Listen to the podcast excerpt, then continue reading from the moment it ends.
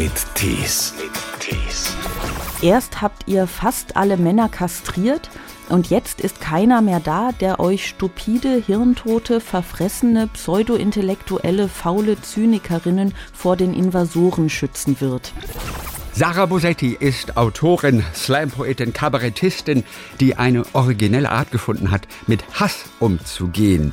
Wir werden einige Beispiele hören, außerdem, warum wir alle mehr Applaus im Alltag bekommen sollten und warum manche sie regelmäßig als anstrengend empfinden. Na, hallo. Sarah, die seit so langer Zeit ähm, liest auf den Lesebühnen und bei Poetry Slams und im Fernsehen, in Kabarettsendungen auch. Ja, und es hat sich so ein bisschen natürlich auch eingepegelt, dass du relativ häufig, weil du Stellung beziehst, Hasskommentare bekommst. Statt mit Hass zu antworten, hast du aber irgendwann angefangen, mit Liebesgedichten darauf zu antworten, die wir jetzt auch in einem Buch lesen dort. Ich habe nichts gegen Frauen, du Schlampe. Mit Liebe gegen Hasskommentare. Wann hast du denn zum ersten Mal, sag ich mal, mit Liebe geantwortet? Also ich weiß nur, es war in einem Anfall überbordender Albernheit. Das ja. hast du geschrieben. ähm, oh Gott, ich, ich glaube, das ist so zwei Jahre her ungefähr, dass ich damit Okay. angefangen habe. Weil ich bin ja auch so in dem, was ich auf der Bühne mache, äh, immer politischer geworden. Und je politischer ich geworden bin, desto böser sind die, ne, desto wütender sind die Menschen geworden. Ähm, vor allem so, ne, wenn es um Feminismus geht, werden sie ja immer ganz sauer.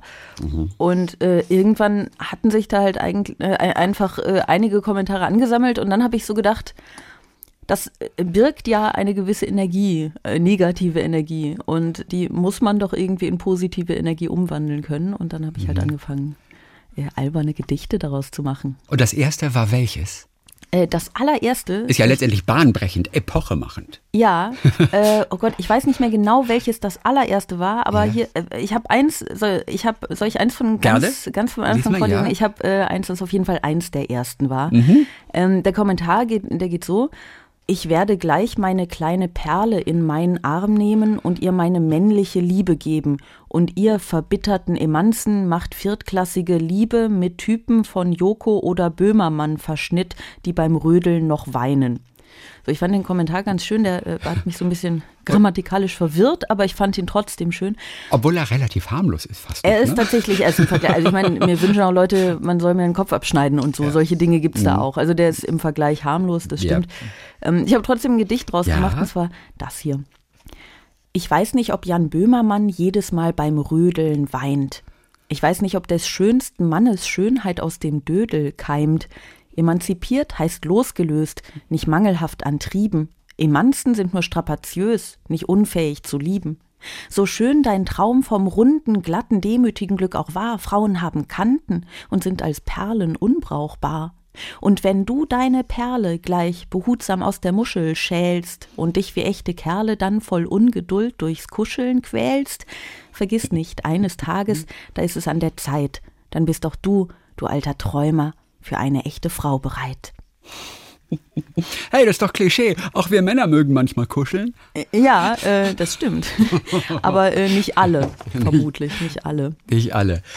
Wenn so Kommentare kamen, auch in Sachen Feminismus, sind es immer nur Männer? Nee, es sind nicht immer nur Männer, es äh, sind aber hauptsächlich Männer. Ähm, Es sind auch hauptsächlich ältere Männer. Also gerade was dieses Feminismus-Thema angeht, das ist jetzt auch so ein bisschen ein Klischee. Ich habe das natürlich auch nicht wissenschaftlich untersucht. Ich habe da, ich sehe dann halt die Profilbilder der Leute, die da schreiben. Ne? Aber ja, immerhin, immerhin haben sie ein Profilbild und nicht Ja, irgendeine Cartoon-Ente oder sowas. Ja, ja, also b- b- gibt es alles, Ja. aber jetzt so meine völlig unwissenschaftliche Beobachtung ist, es sind hauptsächlich ältere Männer, die gerade bei dem Thema reagieren. Es sind wirklich heftige Kommentare dann teilweise, also Hasskommentare. So einer wie zum Beispiel, Frau Bosetti, ich hoffe, dass sie bald mal einen Axtmörder besucht. Ja. Kann man das als lustig abtun und einfach nur das wegschmunzeln? Oder was hinterlässt das bei dir? Ähm, ich finde abtun tatsächlich einfach die falsche Reaktion, Mhm. weil das ja äh, irgendwie völlig verkennt, wie, wie gewichtig das dann doch irgendwie ist. Also der, der Hass, der in diesen oder diese Frustration, die in den Menschen ja durchaus vorhanden ist. Also es trifft mich nur bedingt, weil ich mich immer nur bedingt gemeint fühle, weil äh, die, die meinen ja nicht mich als Person, die kennen mich ja gar nicht. Ne? Also die meinen ja einfach alle, die irgendwie nicht ihrer Meinung sind. Oder gerade wenn es um Frauenhass geht, dann regt sie, glaube ich, auch manchmal manchmal einfach auf, dass da eine Frau öffentlich es wagt, Stellung zu beziehen zu Dingen irgendwie. Mhm. Und ähm, aber das sind ja Dinge, die mich jetzt erstmal nicht ausmachen. Also ich definiere mich ja nicht darüber, dass ich eine Frau bin, die irgendwas sagt, sondern ich sage halt Dinge. Das heißt, auf der Ebene trifft mich das nicht. Es betrifft mich so ein bisschen und es macht mich so ein bisschen betroffen, dass sowas in den Leuten vorhanden ist. Und mhm. in, natürlich nur in einer lauten Minderheit. Das äh, sollte man ja nie vergessen, dass das nur eine Minderheit ist. Aber das sind ja schon einige Leute, die so frustriert sind, dass sie das irgendwie, mhm. ne, dass sie solche Dinge schreiben wollen und müssen, um selber klarzukommen. Das ist ja schon traurig. Manchmal fragt man sich, wenn man dort einmal das Zitat, den Hasskommentar liest und dann deine Liebeslyrik als Antwort darauf, auf was das wohl eine Reaktion war, auf was das ein Kommentar war. Kannst du quasi jeden Kommentar noch sagen wir, einer bestimmten Sendung, eines Fernsehauftritts, eines Posts oder sowas, eines Textes von dir zuordnen? Äh, nee, nicht alle. Ähm, das hätte ich äh, natürlich, äh, eigentlich hätte ich das ganz gern. Ich bin nur selbst zu chaotisch dafür. Also ich habe mir die, ne, ich habe mir die so, als ich, vor allem als ich beschlossen habe, äh, dass, dass da ein ganzes Buch draus wird, habe ich äh, ganz viele halt irgendwie abgespeichert, aber so chaotisch, dass ich es auch nicht mehr immer weiß. Okay. Bei einigen weiß ich es, äh, ja. bei, bei vielen aber auch nicht. Also, also bei Ich habe nichts gegen Frauen, du Schlampe, ich meine, das ist ja fast schon genial. Das hat dir wirklich den Buchtitel dann gegeben. Ja. Großartig. Wer war es wohl? Was war die Situation? Oh, das weiß ich nicht Ach, das mehr. weißt du nicht mehr. Das weiß ich tatsächlich nicht mehr. Aber es ging auf jeden Fall, also ich habe ja einige Texte, in denen es irgendwie um Feminismus geht. Und es ja. war auf jeden Fall einer davon. Also ich habe so einen Text, in dem ich darüber spreche, dass ich Feminismus nervig, aber notwendig finde. Ne? Mhm. Weil ich es durchaus mal erwähnenswert fand, dass das jetzt nicht mein großes Hobby ist, sondern dass es eben einfach ein Kampf ist, der ausgefochten werden muss. Darauf kamen ganz, ganz viele. Es kann sein, dass es, dass es dabei war. Ich bin mir nicht ganz mhm. sicher. Aber ich wette, bei diesem weißt du genau, ähm, auf was das eine Reaktion war. Sie sollten einen ausländischen Vergewaltiger bei Ihnen zu Hause aufnehmen. Ja, da weiß ich es tatsächlich. Ich habe, äh, das war, es ging um ähm, einen Vergewaltigungsfall, ja. der äh, vor ein paar Monaten, ich glaube inzwischen auch schon über einem Jahr, mhm. Äh, war. Und er war in den, in den Medien sehr präsent, weil oder vielleicht wäre das eh gewesen, aber ähm, er war sehr präsent, nicht zuletzt wahrscheinlich, weil die Täter halt keine Deutschen waren. Und das ist ja dann immer so. Und immer, äh, wenn die Täter keine Deutschen sind, dann gibt's ja so in den sozialen Netzwerken eben einfach sehr, sehr viele Leute, die sofort brüllen, oh, die muss man abschieben, Abschiebung, alle weg damit mhm. und so.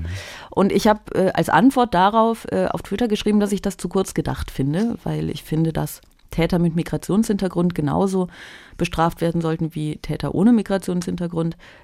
Und dass Abschiebung ja erstmal gar nichts löst, weil die sind ja nicht weg. Es gibt ja kein Weg. Die sind dann ja an einem anderen Ort, an dem eben auch, an den, äh, an dem eben auch äh, Frauen und Mädchen leben. So, das habe ich halt geschrieben. Das war eigentlich alles. Ich fand das jetzt nicht keine, keine große Provokation, aber da kamen wirklich Tausende, mhm. ähm, ohne Übertreibung, Tausende äh, Rechte, die plötzlich in äh, ihrem Hass auf Ausländer ihre Liebe zu Frauen entdeckt haben, mhm. äh, also zu deutschen Frauen, weil die anderen waren ihnen tatsächlich egal. Und diese Liebe haben sie dann so ausgedrückt, indem sie mir, die ich ja auch eine deutsche Frau bin, gewünscht haben, dass ich vergewaltigt werde in vielfachen Ausführungen. Äh, das war eine davon. Wollen wir noch mal eine Liebeslyrik hören? Einen, eine Reaktion von dir? Oh ja, das können wir machen. Ich ja. habe ähm, also so gedacht, es gibt, also wenn man, man kann dich auch so ein bisschen als Kunstwerk betrachten, ne? Diese, diese Kommentare. Also ich und, dachte äh, gerade dich.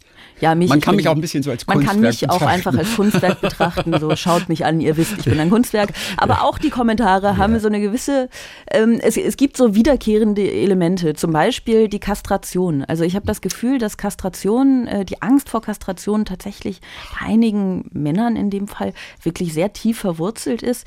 Ich habe zum Beispiel diesen Kommentar bekommen. Ja Erst habt ihr fast alle Männer kastriert und jetzt ist keiner mehr da, der euch stupide, hirntote, verfressene, pseudointellektuelle, faule Zynikerinnen vor den Invasoren schützen wird.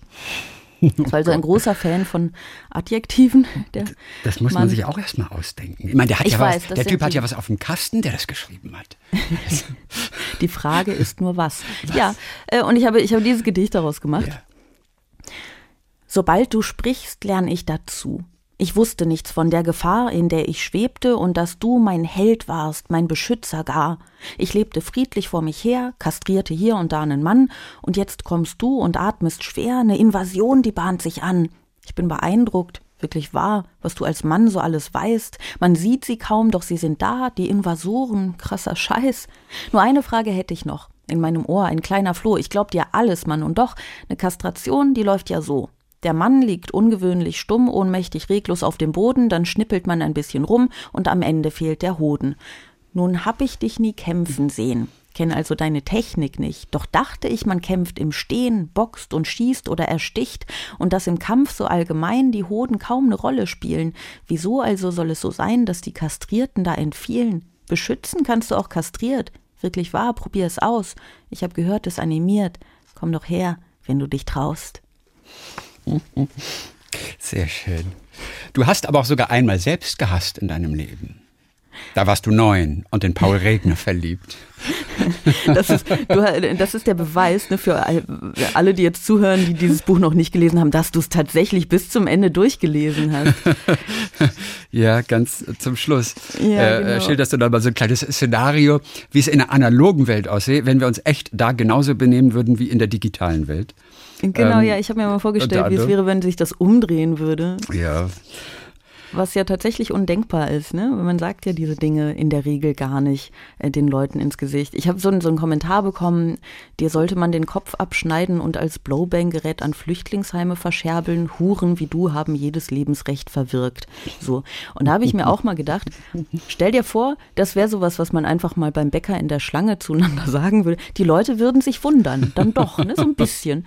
Und im Internet wundert sich irgendwie niemand mehr. Und was macht Paul heute? Ich weiß es nicht. Äh, der wir, Paul, es ist ey. nichts aus uns geworden, leider. Es ging schnell auseinander dann Es ging doch. schnell mit neun. Aber der Zettel, den du abgedruckt hast, ist der echt? Nein.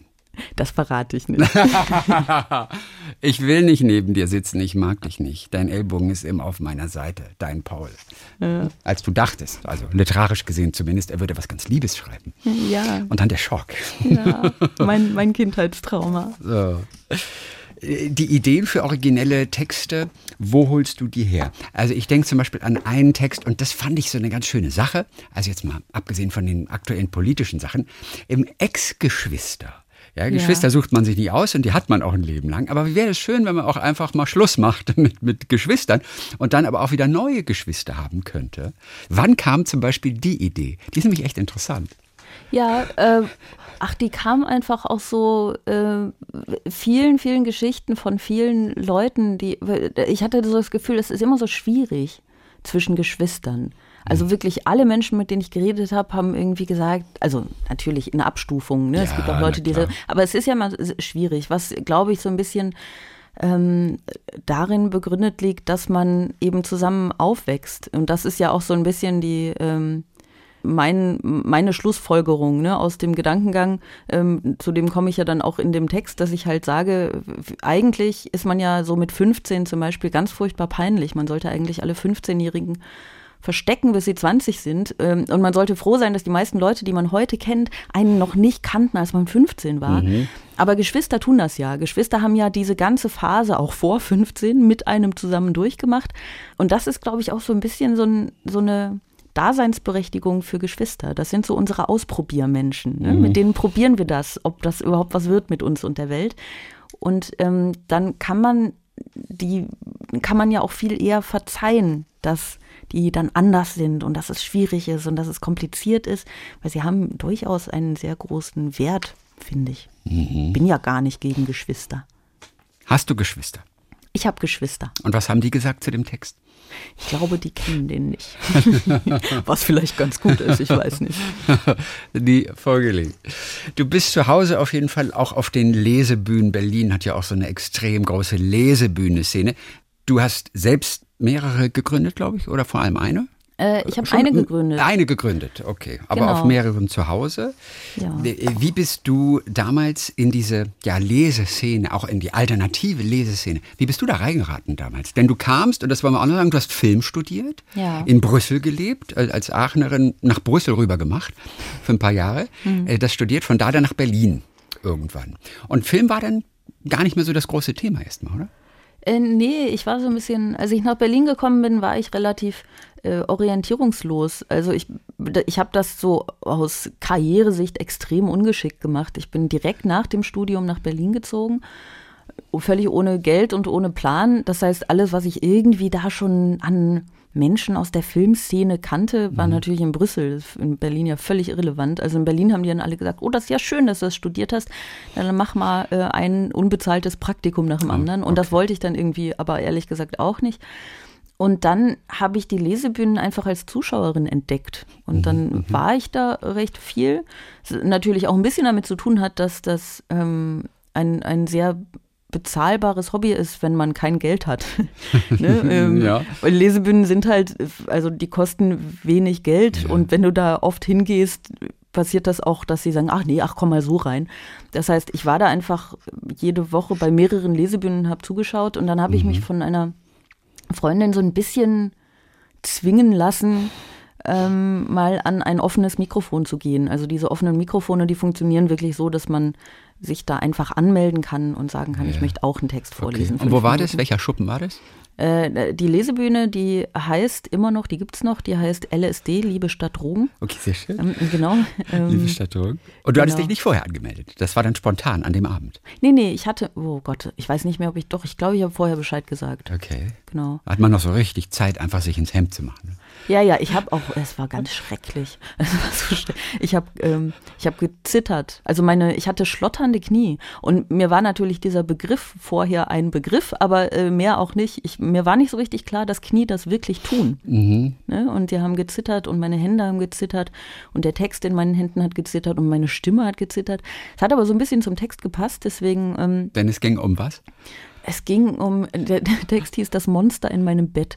Okay. Und es war irgendwie, ich wache neben einem ganz sehr äh, äh, sagen wir mal, behaarten ja. Menschen auf, der aber ein Sinnbild war für so ein bisschen mein, mein eigenes, mein eigenes S mhm. Dass ich mit dem Über-Ich zu besiegen versuche, das aber mein Über-Ich besiegt hat und dann brauche ich ein Über. Es ist was sehr albern, ich weiß es auch nicht mehr. aber es, es kam durchaus Angst vor, also jetzt äh, alberne Angst, aber doch Angst vor in diesem Text. Und ich glaube, dadurch war das irgendwie okay. Fürs okay. Publikum, für mich war es furchtbar. Aber ja, klar, man denkt natürlich, ey, ey, wie die das schafft zu schlottern. ja, weißt genau. du, ohne Witz, die, die haben gedacht, die ist brillant und es war alles nur ein Missverständnis in Wirklichkeit.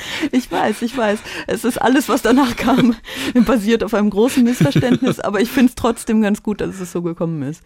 Ja, und dann habe ich, also da es dann irgendwie auf eine seltsame Art und Weise ja doch Spaß gemacht hat, war ich dann nochmal so bei äh, ein, zwei anderen offenen Mikrofonen, bei anderen Lesebühnen mhm. und dann fing das halt an, dass die mich so als Gast eingeladen haben, ganz langsam nach und mhm. nach. Und dann äh, war ich da plötzlich so drin. Dann habe ich das gemacht. Und Dein eigenes Über-S ist auf jeden Fall behaart. Das wissen wir jetzt. ja, das, ich hatte das schon wieder verdrängt, jetzt weiß ich es auch wieder. Hurra. Es ist immer noch eine komische Vorstellung für viele. Nicht für dich als Berlinerin, die da dass angefangen hat. behaart ist, ja. so, genau. Und außerdem auch noch, dass man sich einfach an einen Tisch setzt und liest. Und die Menschen hören trotzdem zu und lassen sich, wenn auch stundenlang manchmal, auch unterhalten. Das ist ja doch eine andere Verbindung, als wenn zum Beispiel als ein Kabarettist, ein Comedian dort mit Blickkontakt die ganze Zeit einfach so frei erzählt. Das wirkt ja eigentlich komplett unterschiedlich und trotzdem funktioniert das Lesen. Warum? Das funktioniert, ja. Wobei es äh, schon so ist, also es jetzt wirklich nur ein Detail ist, aber immer wahr, ja. äh, dass die Leute bei Lesebühnen nicht sitzen. Ne? Also man hat jetzt nicht äh, ein Wasserglas man neben sich, sondern nicht. man. Nee, man sitzt ah. also die ganze. Nee, man steht. Es ist eine reine Sportveranstaltung. Das ist, ja das ist der Hammer. Ja Rock'n'Roll. Richtig krass. Aber es ist trotzdem, es stimmt schon, man äh, hat irgendwie dieses Textblatt vor der Nase. Die Leute im Publikum, die wissen auch jahrelang gar nicht, wie die Leute bei Lesebühnen aussehen, weil die eigentlich immer ein Textblatt vor der Nase haben. Ja. Ähm, es ist anders, aber ich glaube ja, dass äh, wenn die Texte gut sind, sind die Texte gut. Mhm. Ne? Ähm, ich, ich glaube, dass das eine gute, blöd gesagt, eine gute Schule ist, weil man dann besser schreibt, weil man sich nicht auf ähm, ich lache die Leute freundlich an mhm. verlässt, sondern mhm. ähm, der Humor funktioniert eben nur über den, nur über den Text. Ich finde das sehr schön. Ich finde das erstaunlich, dass man, warum sitzt man nicht bei einer Lesebühne?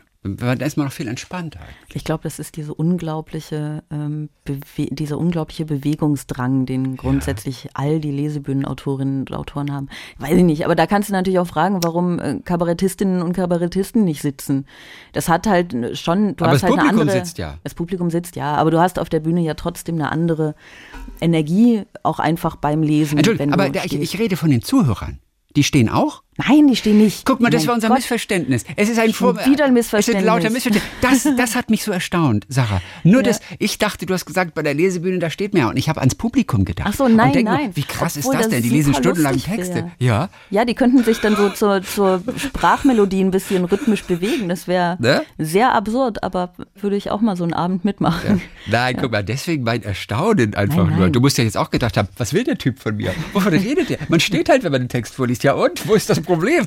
Nein, ich dachte an die Zuschauer Ja, und nein. wunderte mich, man tut sich stundenlang Texte an und steht dabei. Das wäre wirklich Also, ähm, erstaunlich. ach, witzig.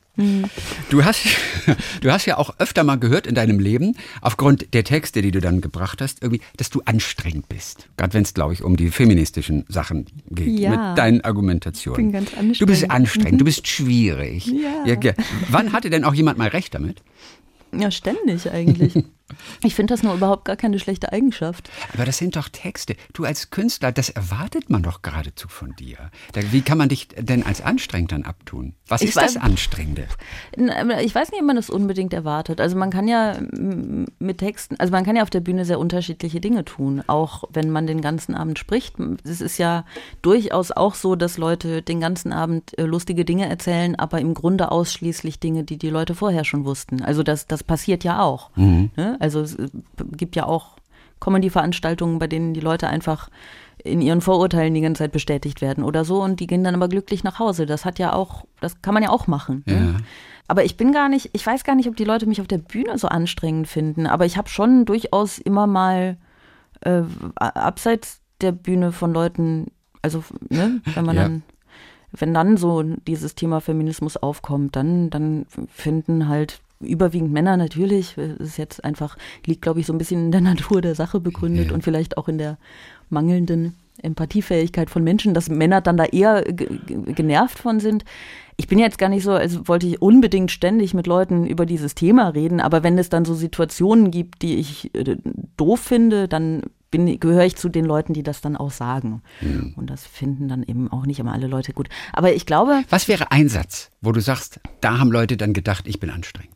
Also an, an, Von an, mir? Ja, an welche Oh Gott, Aussage keine denkst Ahnung. du sofort? Nee, nee, nee, nee. Ich glaube, so funktioniert es nicht. Nee. Ich glaube, es geht nicht um meine Sätze. Es geht jetzt so darum, wenn jetzt Leute irgendwie, keine Ahnung, die ganze Zeit darüber reden, dass die Kellnerin keine kein BH anhat und ihre Brüste zu tief hängen, dann Mhm. bin ich halt diejenige, die sagt, ja Leute, bringt euch halt eure Getränke, die Brüste sind ja nicht für euch da so, ne? Ja. Äh, Also in solchen Situationen, da finden die dann einfach anstrengend, dass ich was sage. Es geht aber nicht um Okay. den Satz, den ich sage, es geht um das Gestörtwerden in der fröhlichen Altherrenwitzrunde. So. Und ich bin aber, äh, ich glaube, ich, ich lüge auch so ein bisschen. Ich bin ja gar nicht immer anstrengend, weil die Notwendigkeit halt in meinem privaten Umfeld total selten da ist. Ja. Man lebt ja in einer Blase, die man sich so ein bisschen unbewusst auch aufbaut. Das heißt, in meinem Umfeld bringt auch einfach niemand solche Sprüche. Ne? Insofern bin ich nicht auf Konfrontation aus. Wenn wir noch einmal kurz darüber sprechen, wo so Ideen entspringen im Alltag. Du hattest Mhm. eine hübsche Sache, die du mal erzählt hast, mit, mit, mit Applaus. Oh, das wäre schön, wenn du dir irgendwie jemanden leisten könntest, der dich morgen schon gleich applaudiert. Ja, wenn man,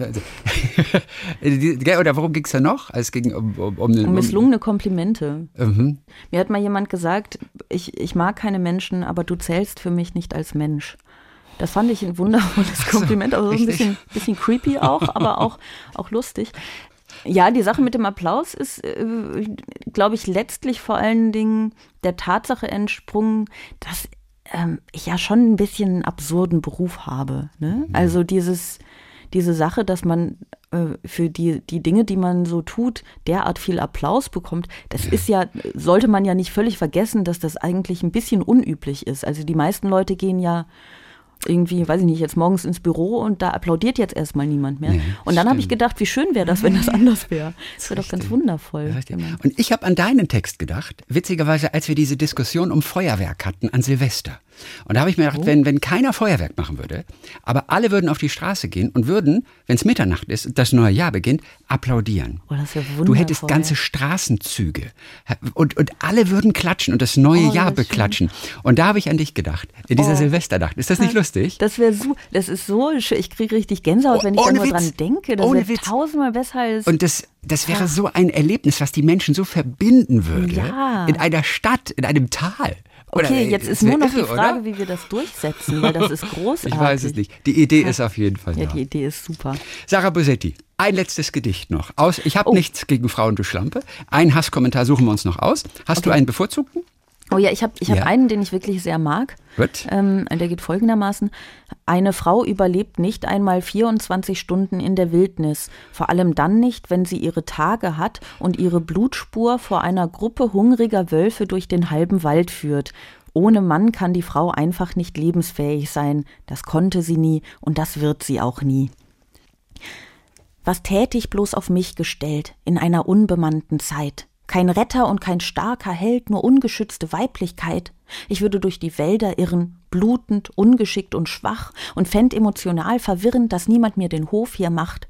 In meinen High Heels würde ich holpern, in meinem Kleidchen fast erfrieren, würd ich über ein Raubtier stolpern, würd ich statt kämpfen diskutieren. Ich bin halt niedlich, aber nutzlos, ohne dich kann ich echt nix. Im Wald bin ich fast rührend schutzlos, ich brauche einen Obelix.